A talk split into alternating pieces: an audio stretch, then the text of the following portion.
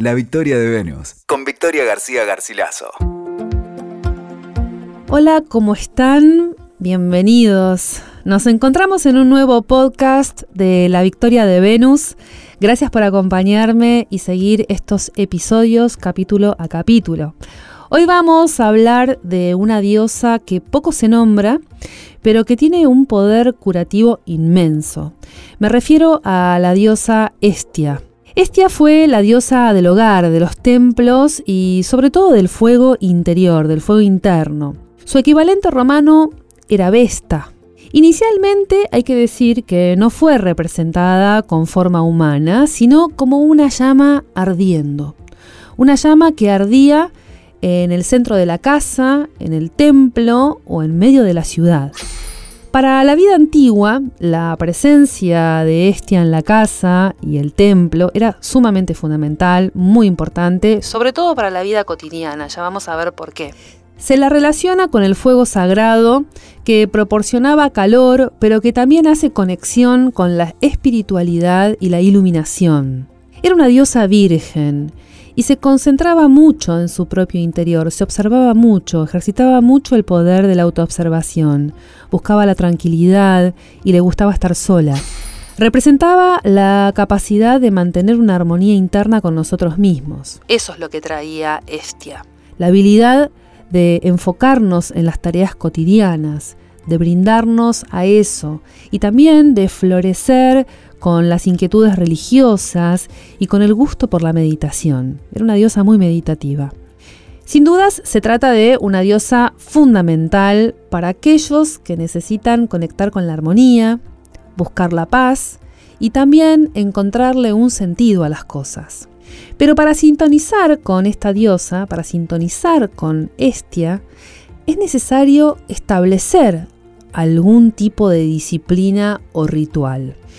Estia estaba representada por el círculo, además de la llama, ¿no?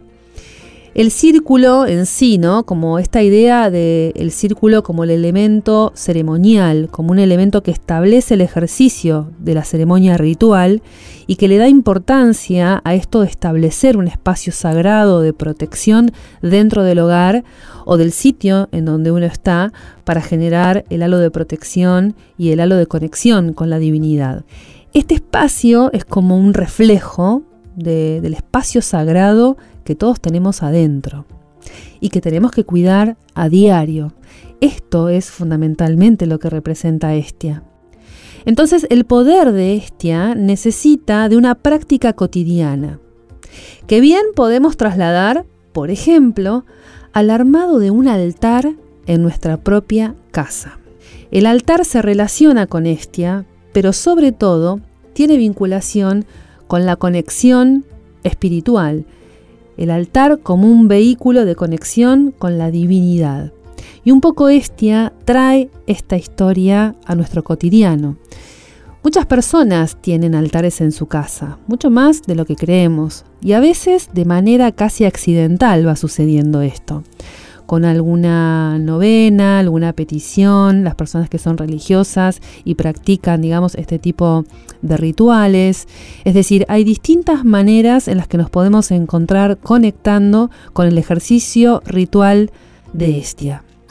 Veamos cómo podríamos hacerlo en el caso que no lo tengamos y nos interese empezar a explorar en este universo del autocuidado dentro del hogar y la conformación de un espacio sagrado en él. Primero sería bueno preguntarnos qué es un altar y para qué sirve. Esta es una pregunta como que abre todo, que inicia todo.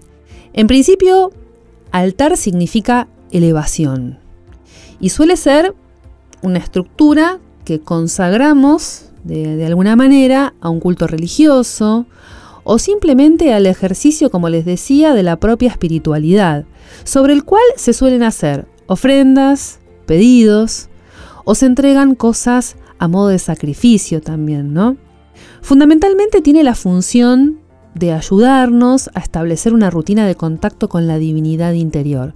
Hay muchos tipos de altares que inclusive pueden estar en algunos casos en exteriores, no siempre son adentro de la casa. Hay altares que se establecen en los jardines o en los balcones de un hogar y en algunos casos también dentro de la casa en sí. Pero bueno, esto también dependerá un poco del lugar, del espacio y del propósito para el que esté diseñado este altar. Por ejemplo, existen diferentes tipos de altares. Está el altar que conocemos como el altar elemental. El altar elemental es el que utiliza la energía de los cuatro elementos de la naturaleza. Es un altar bastante conocido y utilizado porque justamente rinde homenaje a las fuerzas de la tierra, del agua, del aire y del fuego. Algunos lo utilizan inclusive con finalidades astrológicas, para potenciar algunos tránsitos planetarios, por ejemplo, para conectar con la luna y las diferentes fases de la luna en el pasaje por los distintos signos del zodíaco. De manera que es un altar que suele tener la invocación primaria de los cuatro elementos, en donde se establece el fuego a través de una vela o de algún material este, encendido, como podría ser también un saumerio. Muchas veces se ponen plumas o se ponen algún elemento, digamos, volátil como para representar el elemento aire. Eventualmente, claro, alguna planta o cuenco con tierra para invocar el elemento en cuestión. Y también, por supuesto, algún tipo de líquido, ¿no? En algún recipiente de cristal que tenga o contenga agua, agua bendita o agua de algún tipo, agua florida, algún tipo de esencia que también esté en ese lugar. Este es uno de los altares más clásicos porque es un altar que nos lleva directamente al contacto con la naturaleza y con el poder de los elementales. Después tenemos el altar de meditación, que es un altar también muy utilizado, que suele tener gemas, cristales, piedras, con propiedades que habitualmente suelen activar justamente la conexión espiritual o la apertura del tercer ojo o cierto, digamos, manejo este, de la energía sutil al momento de la meditación. También puede tener incluidos eh, cuencos o campanas o elementos sonoros que de alguna manera también acompañan el ejercicio meditativo. Después tenemos altares que están construidos para metas puntuales, ¿no? Con objetivos, o sea, que se montan digamos, con la finalidad de alcanzar un objetivo específico para conseguir amor o viabilizar o vehiculizar este, el mundo afectivo, el mundo erótico, también, ¿por qué no?, para conseguir trabajo, mejorar económicamente alguna situación que no esté favorecida, también pedidos de invocación de protección, es decir, se con elementos que están relacionados habitualmente a la temática, a la temática relacionada con esas intenciones que en general también se dejan por escrito dentro del altar o sobre el altar, en donde uno hace la petición formal y muchas veces la hace de manera escrita. Esto va de la mano también muchas veces con los días a nivel planetario, es decir, si yo tengo que activar algo relacionado al amor, bueno, probablemente los días viernes, que son los días relacionados con el planeta Venus, que está absolutamente resonante con la diosa Afrodita o la diosa Venus, bueno, ese es un día adecuado para montar un tipo de altar con esta meta, esta meta puntual de activar, por ejemplo, el área afectiva en mi vida. También tenemos altares para rituales en general, es decir, eh, altares que se utilizan para hacer todo tipo de rituales, rituales que en general utilizamos para, para mover o con fines, podríamos decir, más mágicos, ¿no? más este, invisibles. Eh, en ese caso utilizamos también elementos puntuales según el tipo de ritual que estemos haciendo altares también dedicados a la memoria de alguien. Esto, bueno, se estilaba mucho en Europa, en muchos lugares de Europa se estilaba hacer este tipo de altares. Algunas personas mayores aún lo siguen haciendo, lo siguen conservando en sus casas. Estos altares que suelen tener fotos de nuestros familiares ya fallecidos, ¿no es cierto? O, flores frescas y recuerdos personales que nos remiten a esa vida, a esa persona, a homenajearla, a rendirles, digamos, una honra. Eh, también pueden incluir espacios de meditación, esos mismos altares, para justamente conectar con la energía de la persona que ya no está. Después tenemos también los altares estacionales que sirven para homenajear o para conectar con la estación en curso, la estación que está digamos, a nivel calendario, o la estación que parte y la nueva que llega. Digamos, este, estos altares entran muy en, sintonía con la fuerza de la estación en sí y se visten de la temática en cuestión. Un altar, obviamente, en honor a la primavera o como apertura de la primavera, estará seguramente inundado de flores, de semillas, de plantas y todo aquello que nos eh, remita a la abundancia, ¿no? justamente a la apertura, a la creatividad, digamos, y, y, al florecimiento en definitiva, que es lo que termina trayendo la primavera, ¿no? Y por último, finalmente, quizás el altar más conocido, que es el altar religioso o devocional, que lo solemos montar para rendir culto a una divinidad en particular aquellos que tienen un altar dedicado a alguna virgen, ¿no? O dedicado a algún santo, y bueno, y deciden montarlo en este sentido, sea de la religión que fuere o de la práctica este, religiosa, inclusive algunas prácticas este, del sincretismo que unen por ahí este, con otras religiones eh, de, de otras latitudes o de otros continentes que también se montan con la misma idea. Pensemos también en la ubicación del altar. El altar es súper importante ver dónde lo vamos a poner dentro de nuestro hogar. En principio diría que tiene que ser un lugar especial, un lugar lindo, un lindo rincón, bonito, que tenga buena energía, un lugar de la casa que nos guste, ¿no? Eh, puede ser una habitación en particular, también puede estar guardado, ¿no? Al resguardo, porque es un lugar sagrado, es un lugar propio para nosotros, íntimo, puede estar bajo llave, dentro de un armario, esa también es otra posibilidad. Después diría que busquen una superficie para el altar, ¿no? Para el montaje, que puede ser una pila de piedras, puede ser un mueble, una mesa ratona, un aparador, ¿no? ¿Por qué no? Todo depende si ustedes van a querer meditar ahí, digamos, y permanecer orando o estar cómodos y conectados con ese lugar, bueno, que tenga un poco eh, esa facilidad también.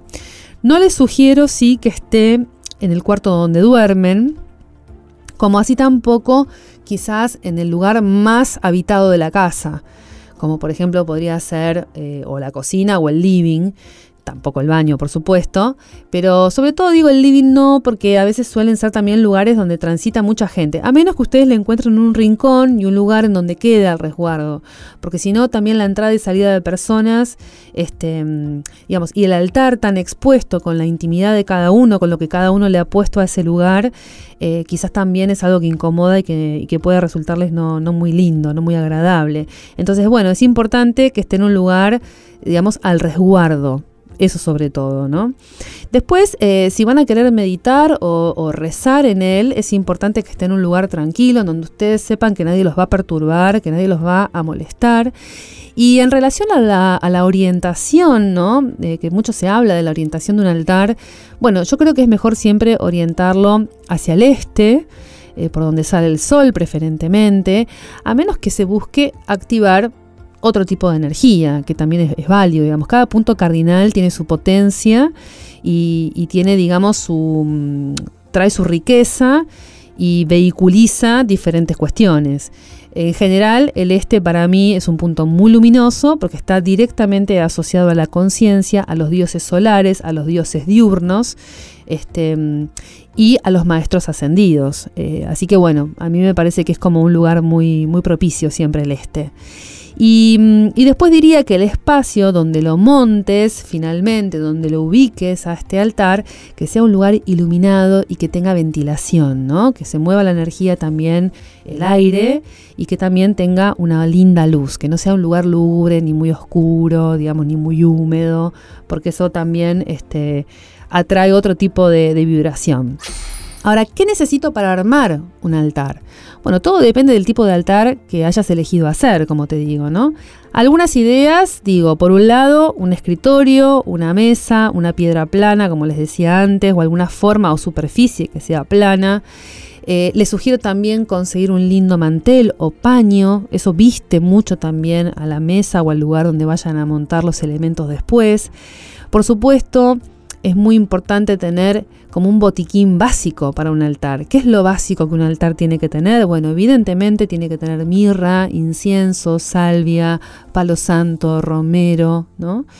Flores, flores frescas, no flores artificiales. Las flores artificiales no se usan para los altares. La flor artificial en general eh, no representa nada, no, no tiene ninguna energía, es un elemento muerto de alguna manera. Así que si van a poner flores que sean frescas o que sean flores naturales secas, pero que siempre sean naturales, ¿no?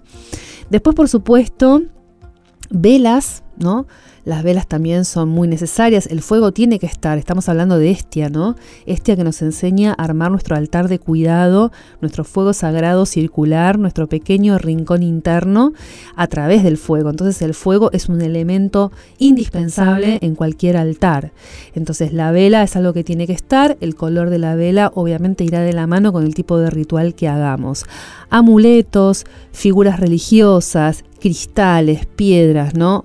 Mensajes que ustedes también quieran anotar en papeles y guardar en determinados lugares. En fin, y cualquier otra cosa que crean apropiada para el altar va a estar bien porque lo están armando ustedes y es algo que también tiene que tener el carácter de cada quien.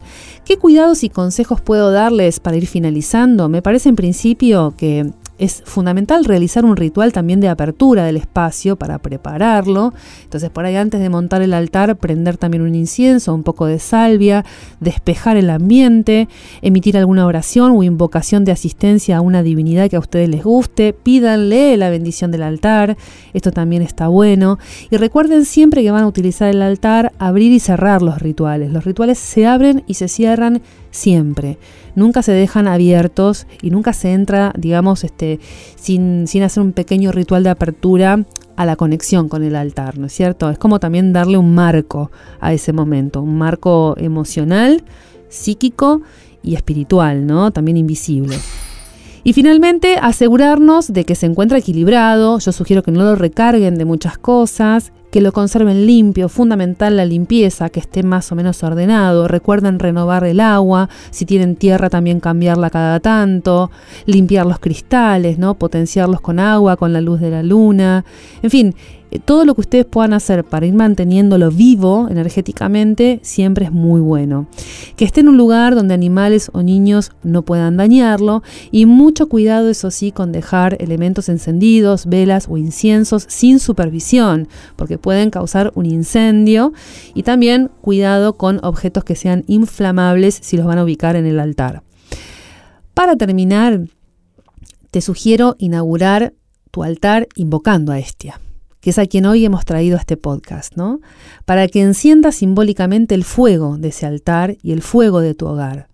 Su fuego puede purificar y transformar energías. Esta es la cualidad de Estia, ¿no? Es un agente de sanación y de liberación. El fuego de Estia produce un cambio dinámico y es el combustible que de alguna manera convierte la energía.